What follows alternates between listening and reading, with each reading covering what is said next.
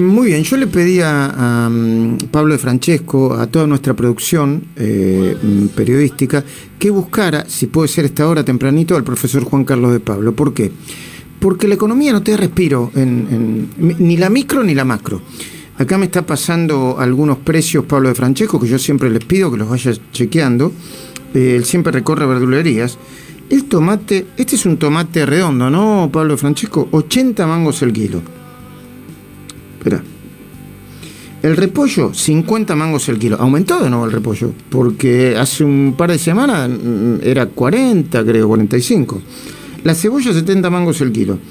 El limón no baja, ¿eh? Ciento, bueno, bajó un poquito de la vez pasada, 140 mangos el kilo. La manzana verde, 220. No te compro manzana verde, lo lamento. La roja, 245. El choclo, 2 por 100 mangos. Bueno, esta es la micro. Pero en la macro, lo que nosotros estamos viendo ¿eh? es que el Martín Guzmán está teniendo un ministerio casi intervenido. Él dice una cosa, va a buscar, a- va a consultar a Cristina Calafate y se termina haciendo otra cosa. Está de acuerdo con el fondo. De esto, si, si- si tiene ganas y tiempo, vamos a hablar con el doctor Juan Carlos de Pablo, con el profesor Juan Carlos de Pablo. Juan Carlos, buen día, ¿cómo va? Y tratando de recuperarme después del 7 a 1 de Boca, che. Uh, me olvidaba, no me olvidaba hablarlo. Fácil, no es fácil. ¿Vos crees que la vida es fácil? No, claro. fácil. Te olvidemos la economía, el dólar. ¿Querés que te haga, claro, ¿querés que te haga de paño de lágrimas? Eh, o, o- bueno. Che, este. Escuchame una cosa. Sí. Mirá, no tengo ningún problema contestarte todas las preguntas económicas que quieran. Pero hoy, hoy, pensar la política económica en este despelote político es casi no pensar. Tenemos que decirlo así, es decir, Luis, la política económica nunca se da en el vacío, nunca. Claro, claro. siempre se da en un escenario internacional, en un contexto político concreto. Hoy la política le envía una señal tan horrible a la, a la economía, a la política económica, que como vos decís, eh, uno puede decir, ¿quién es Guzmán? ¿Quién es Pelle? ¿Quién es...? Eh, complicadísimo. Sí, eh, porque, perdón, eh, no solamente te da poca certidumbre, sino que vos sabés que ayer nosotros en, en- en- en La Nación, en Voces, pasamos un, un pequeño discursito de Guzmán en Catamarca y parecía una persona normal y planteaba el problema del déficit y la no emisión. Entonces uno decía, che, esto es normal. Y después vamos a las cosas y no están sucediendo cosas normales, ¿no? En la aplicación de la política económica, aún en este contexto político. Yo no lo escuché a Guzmán, lo vi hoy muy rápidamente a través de uno de los diarios. A lo que vos le tenés que decir al ministro, perdón, ministro, usted está hablando de Argentina y de acá, porque usted es ministro, ¿eh?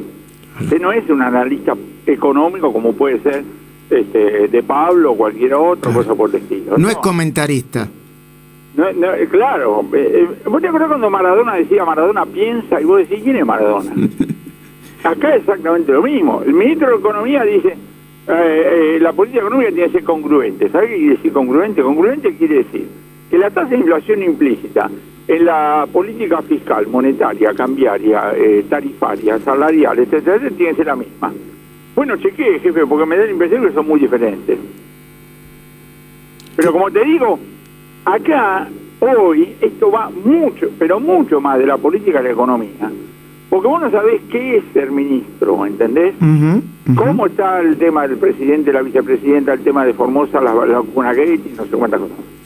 Ahora, lo que De manera sabemos. entonces, Sí, perdón. de manera entonces que cada uno, fíjate vos, cada una de la gente que nos está escuchando en este momento, no es gente que se está rascando, es gente que va a laburar, Claro. ¿entendés? Claro. Eh, se está preparando, ya está laburando, cosas por el estilo. Se levantó a ver cómo le encuentra la vuelta. Todos los santos días hace eso mientras vive azorada frente a las señales que le vienen del gobierno. Está bien, eh, eh, está muy claro lo que decís. Ahora, también está claro que el Instituto Patria, para ponerlo de alguna manera, está planteando la idea de pisar todas las variables que puedan afectarlos electoralmente. El aumento de tarifas, eh, eh, eh, la recomposición, bueno, lo que decís vos, una, eh, eh, una economía con, con, lo- con las variables congruentes, que son incongruentes. Esto, ¿es pan para hoy, hambre para mañana? ¿O puede, o puede explotar entre, entre el día de hoy y las elecciones, Juan Carlos? No tenemos cómo saberlo. Entonces, lo que vos acabas de decir del Instituto Patria, sabiendo, sabiendo que no es sostenible, es una pretensión. Si le sale, bueno, después vemos qué hacemos.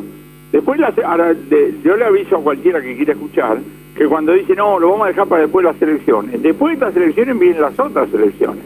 Vos nunca encontrás el momento en el cual vas a ajustar algo, entre otras cosas, porque cuando vos pisás algunas cosas, la brecha entre lo que tendría que haber ocurrido y lo que ocurrió crece. Déjame poner un ejemplo. A fin de este mes vence el congelamiento de los alquileres, que fue dispuesto originalmente en marzo del año pasado y prorrogado dos veces más. Y dan por descontado que no va a ser prorrogado. ¿Seguro que no va a ser prorrogado? Quiero ver. Capaz que sí, capaz que no. Quiero ver. Ahora te doy un dato interesantísimo que me lo pasó una inmobiliaria.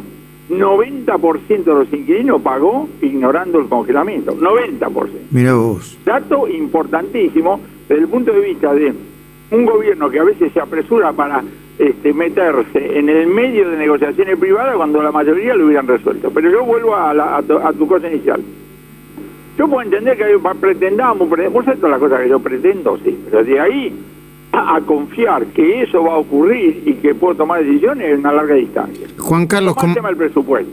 Toma el tema del presupuesto. Sí, sí. Yo no conozco ningún, ninguna persona que tome sus decisiones Mirando el presupuesto. La tasa de inflación de este año va a ser 29%. Claro. No forma expectativa, no toma decisiones, nada. Claro, está más cerca del 50 que, que el 20%. Juan Carlos, Na- na- es que nadie, no Luis, nadie hace esa pregunta. La gente que tiene que tomar decisiones no sabe lo que va a pasar la semana que viene. Es. Cuando este, eh, la Secretaría de, de- de Comercio le pide los costos a los empresarios, yo digo, pero no hay un funcionario que se dé cuenta que en la Argentina los empresarios no tienen tiempo para hacer los costos con todas las cosas que tienen que hacer. qué Es bueno. mi ejemplo preferido. Yo digo, todos los días un empresario toma 40 decisiones. De esas 40, 30 al día anterior no sabía que las iba a tomar.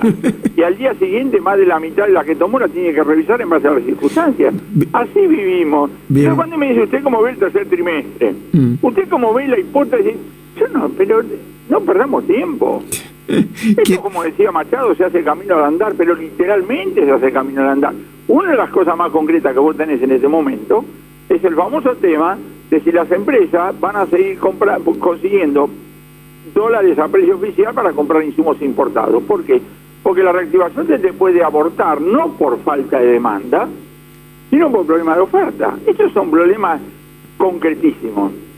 Eh, gracias, Juan Carlos. Es siempre muy interesante hablar con vos. En, en cinco minutos uno se le aclara un poquitito más la cabeza. Gracias, ¿eh? Un abrazo, Luis. Chao.